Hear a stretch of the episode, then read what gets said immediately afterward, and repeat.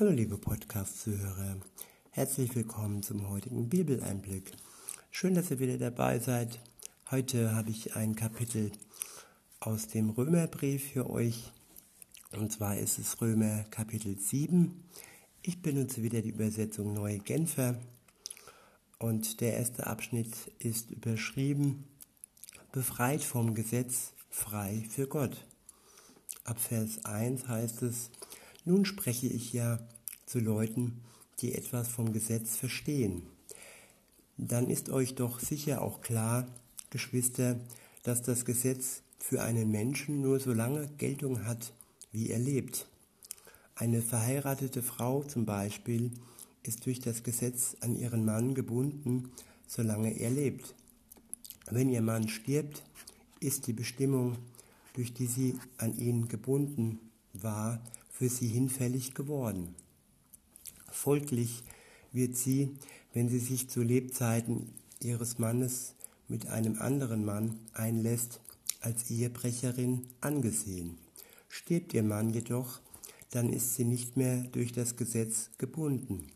Es ist ihr freigestellt, einen anderen Mann zu heiraten. Sie wird deswegen nicht zur Ehebrecherin.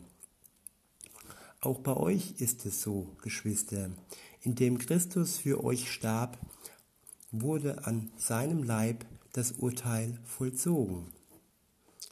Ich wiederhole nochmal, auch bei euch ist es so, Geschwister, indem Christus für euch starb, wurde an seinem Leib das Urteil vollzogen, das sich aufgrund des Gesetzes gegen euch richtete. Damit aber seid ihr dem Gesetz gegenüber tot, so dass ihr jetzt einem anderen gehören könnt, dem, der von den Toten auferstanden ist. Und das bedeutet, jetzt kann unser Leben für Gott fruchtbar werden. Ich finde es ein ganz bedeutsamer Vers. Ich wiederhole ihn nochmal. Auch bei euch ist es so, Geschwister. Indem Christus für euch starb, wurde an seinem Leib das Urteil vollzogen, das sich aufgrund des Gesetzes gegen euch richtete. Damit aber seid ihr dem Gesetz gegenüber tot, so dass ihr jetzt einem anderen gehören könnt, dem, der von den Toten auferstanden ist. Und das bedeutet, jetzt kann unser Leben für Gott fruchtbar werden. In einer anderen, in anderen Versen ist, war ja mal die Rede von äh, Sklaverei, dass wir an das Gesetz versklavt waren. Und ähm, durch den Tod Jesu, der für uns gestorben ist und ähm, der das Gesetz erfüllt hat, das Gesetz, das uns praktisch verurteilt, durch seinen Tod der das Gesetz dann dadurch überwunden hat, hat er es auch für uns überwunden.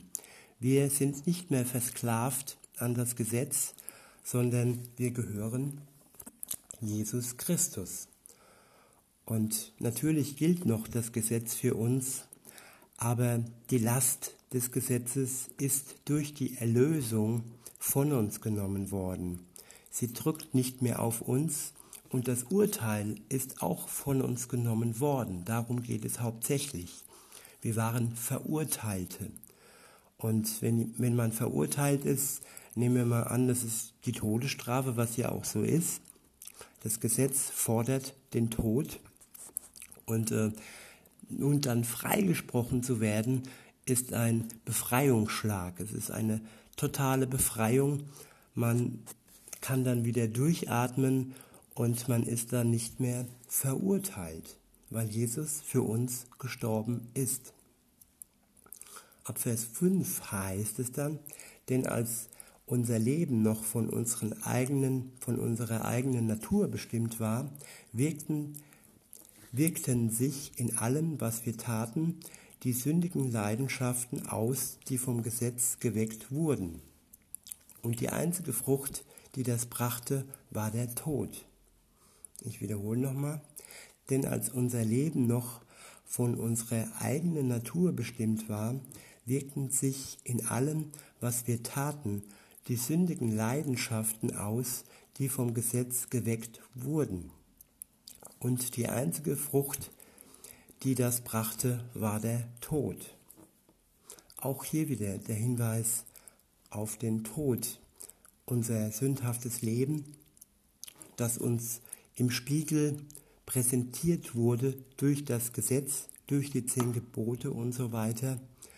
Und das war praktisch, ja, wir haben im Spiegel den Tod gesehen, in uns, durch unser sündhaftes Leben, durch die Leidenschaften, die wir zügellos ausgelebt hatten. Und insofern, ja, ist Jesus wirklich der Befreier, der Erlöser vom Tod und von der Last des Gesetzes. Ab Vers 6 heißt es, Jetzt aber, wo wir dem Gesetz gegenüber gestorben sind, das uns gefangen hielt, unterstehen wir ihm nicht länger. Wir stehen jetzt im Dienst einer neuen Ordnung, der des Geistes, und unterstehen nicht mehr der alten Ordnung, die vom Buchstaben des Gesetzes bestimmt war. Ich wiederhole nochmal. Jetzt aber, wo wir dem Gesetz gegenüber gestorben sind, das uns gefangen hielt, unterstehen wir ihm nicht länger. Wir stehen jetzt im Dienst einer neuen Ordnung der, des Geistes und unterstehen nicht mehr dem alten, der alten Ordnung, die vom Buchstaben des Gesetzes bestimmt war. Man kann auch sagen, es ist nicht mehr Angst, die uns bestimmt, es ist nicht mehr das Urteil, das uns im Nacken liegt, die Todesstrafe, die uns im Nacken liegt. Es ist jetzt eine, ein befreites Leben, das mit Hilfe des Geistes, des Geist Gottes, wirklich eine neue Ordnung hat. Und es ist ein befreites Leben. Der nächste Abschnitt ist überschrieben mit der Missbrauch des Gesetzes durch die Sünde. Welchen Schluss sollen wir nun daraus ziehen? Ist das Gesetz denn im Grunde genommen Sünde? Niemals. Aber ohne das Gesetz hätte ich nicht erkannt, was Sünde ist.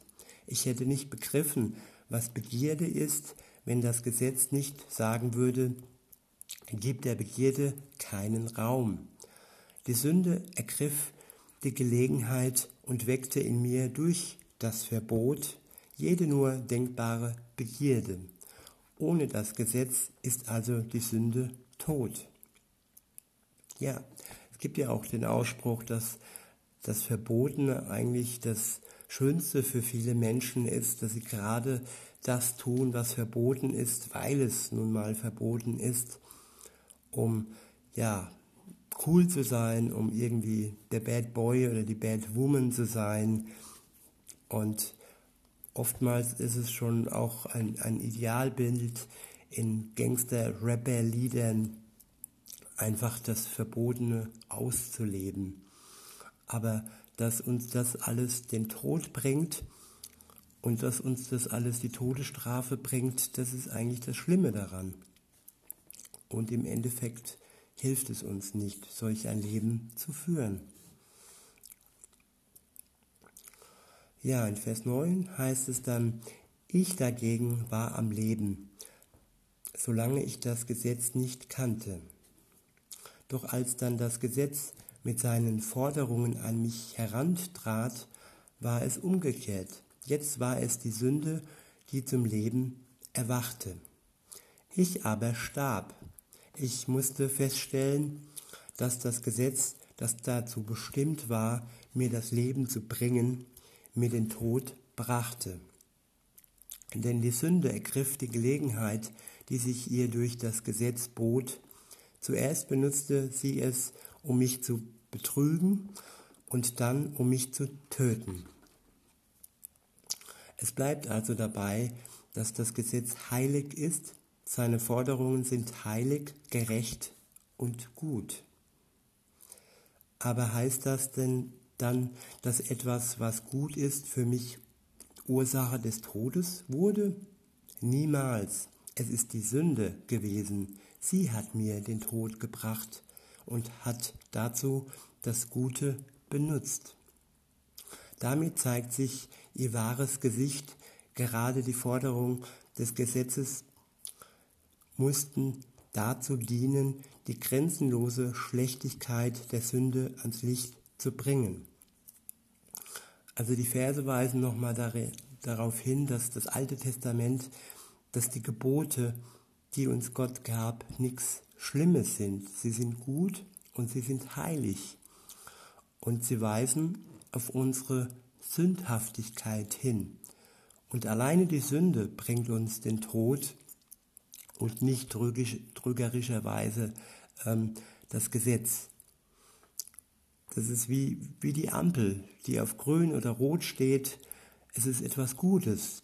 Es zeigt uns, was uns schützt und es zeigt uns, was uns verboten ist und was uns auch den Tod bringen kann, wenn wir bei Rot über die Ampel gehen und überfahren werden. Jo, der nächste Abschnitt ist überschrieben mit der Zwiespalt zwischen Wollen und Tun, die Ohnmacht des Gesetzes. Ab Vers 14 heißt es, das Gesetz ist durch Gottes Geist gegeben worden. Das wissen wir. Ich aber bin meiner eigenen Natur ausgeliefert. Ich bin an die Sünde verkauft und ihr unterworfen. Ich verstehe selbst nicht, warum ich so handle, wie ich handle, denn ich tue nicht das, was ich tun will, im Gegenteil, ich tue das, was ich verabscheue. Das sind schon klare und deutlichen, deutliche Worte. Und wenn wir uns wirklich ehrlich an der Nase packen, ja, wie oft tun wir doch Dinge, die wir im Nachhinein bereuen. Und ähm, aber die, die Reue bringt uns wieder zurück, zurück zu Gottes Thron, zu seiner Vergebung und wir können uns das eingestehen. Wir können uns sagen, wir können sagen, es tut mir leid und ähm, Gottes Vergebung ist uns dann wirklich gewiss. Aber wir können niemals sagen, dass wir ähm, vor der Sünde komplett geschützt sind. Wir, wir sind sündhafte Menschen und wir sind angewiesen auf Gott, auf seine Erlösung. Und wir können uns niemals darauf ausruhen, dass er für uns gestorben ist und dass wir jetzt für alle Zeit von der Sünde getrennt sind. Wir sind immer wieder anfechtbar, wir sind immer wieder verführbar und wir müssen uns gerade deshalb immer wieder auf Gott konzentrieren und, von, und uns von ihm wirklich reinigen lassen und seine Vergebung in Anspruch nehmen. In Vers 16 heißt es dann, wenn ich aber das, was ich tue, gar nicht tun will, dann gebe ich damit dem Gesetz Recht und heiße es gut. Und das bedeutet, der, der handelt, bin nicht mehr ich, sondern die Sünde, die in mir wohnt. Ich weiß ja, dass in mir, das heißt in meiner eigenen Natur, nichts Gutes wohnt. Obwohl es mir nicht am Wollen fehlt, bringe ich es nicht zustande, das Richtige zu tun. Das sind wirklich ganz ehrliche Worte von Paulus. Und er, er stellt sich jetzt hier nicht irgendwie als, als großen Heiligen dar, als jemand, der alles perfekt macht, weil er mit Gott unterwegs ist. Er, er, er stellt auch seine Schwäche heraus und ja, zeigt sich als Mensch. Und ähm, ja, nur Jesus war ohne Sünde, nur er hat es geschafft, wirklich sein Leben ohne Sünde zu vollenden und zu beenden. Und genau deshalb war es auch wirklich der Einzige, der für uns ein Opfer sein konnte, da er ohne Schuld für uns gestorben ist. Aber wir Menschen sind dazu nicht in der Lage. Das war ja auch sein göttliches Wesen, das ihn dazu befähigt hat. In Vers 18 heißt es dann, ich weiß ja, dass in mir, das heißt in meiner eigenen Natur, nichts Gutes wohnt. Obwohl es mir nicht am Wollen fehlt, bringe ich es nicht zustande, das Richtige zu tun. Ich tue nicht das Gute, das ich tun will, sondern das Böse, das ich nicht tun will. Wenn ich aber das, was ich tue, gar nicht tun will, dann handle nicht mehr ich selbst, sondern die Sünde, die in mir wohnt. Ich stelle also folgende Gesetzmäßigkeit bei mir fest. So sehr ich das Richtige tun will, was bei mir zustande kommt, ist das Böse. Zwar stimme ich meiner innersten Überzeugung nach dem Gesetz Gottes mit Freude zu, doch in meinem Handeln sehe ich an, ein anderes Gesetz am Werk. Es steht im Kampf mit dem Gesetz, dem ich innerlich zustimme und macht mich zu seinem Gefangenen. Darum stehe ich nun unter dem Gesetz der Sünde und mein Handeln wird von diesem Gesetz bestimmt. Ich unglücklicher Mensch, mein ganzes Dasein ist dem Tod verfallen. Wird mich denn niemand aus diesem elenden Zustand befreien? Das ist ein, ein Verhalten, wo jeder Mensch eigentlich haben sollte. Und gerade kurz vor der, kurz vor der Bekehrung, kurz vor dem vor dem, äh, vor dem Richtungswechsel, sage ich mal, dass wir uns Gott ausrichten, genau so sollten wir uns verhalten in dem Moment. Indem man wirklich sagt, ähm, wie in diesem Vers, ich unglücklicher Mensch, mein ganzes Dasein ist dem Tod verfallen. Wird mich denn niemand aus diesem Elend, elenden Zustand befreien? Jeder Mensch ist in einem Zustand, der elend ist und der befreiungsbedürftig ist. Man, man, man kommt selbst aus eigener Kraft aus diesem elenden Zustand nicht frei. Und das ist die Frage, die sich Paulus da stellt. Wird mich denn niemand aus diesem elenden Zustand befreien? Das ist die Frage und jetzt kommt im nächsten Vers die Antwort. Und er sagt dann, doch, und dafür danke ich Gott durch Jesus Christus, unserem Herrn. Es gilt also beides. Während ich meiner innersten Überzeugung nach dem Gesetz Gottes diene, bin ich doch gleichzeitig, so wie ich von Natur aus bin, an das Gesetz der Sünde versklavt. Ja, wir müssen uns bewusst sein, wir sind sündhafte Menschen. Wir wir sind der Sünde versklavt. Aber doch gibt es einen und der ist Jesus Christus, unser Herr. Er befreit uns aus dieser Sklaverei.